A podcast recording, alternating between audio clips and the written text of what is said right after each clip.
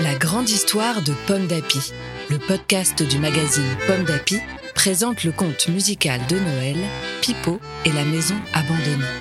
À écouter jour après jour avec les enfants jusqu'au 24 décembre. Aujourd'hui, 23 décembre. Des adieux difficiles. Pipo n'aime pas les adieux.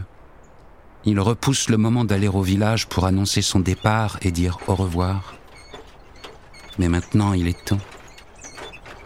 Sur la place enneigée, Pipo aperçoit Amel, Lulu et Aya qui chantent autour du sapin.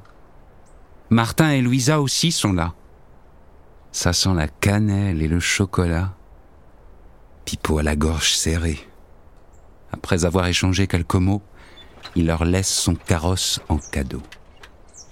Puis il sort son accordéon et joue un air qui dit le plaisir de les avoir rencontrés, mais aussi la tristesse de devoir les quitter.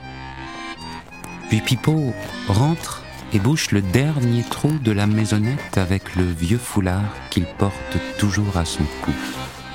Ce soir, Pipo n'a pas envie de dormir du tout.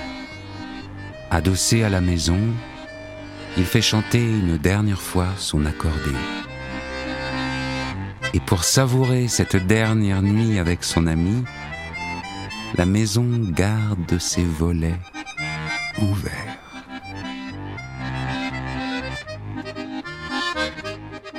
Merci d'avoir écouté cet épisode de Pipo et la maison abandonnée.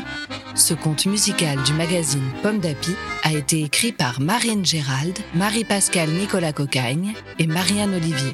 Mis en musique par Vincent Carenzi et lu par Pierre-François Garel. Rendez-vous demain pour la suite. Pomme d'api, c'est bon d'être un enfant. Un podcast Bayard Jeunesse.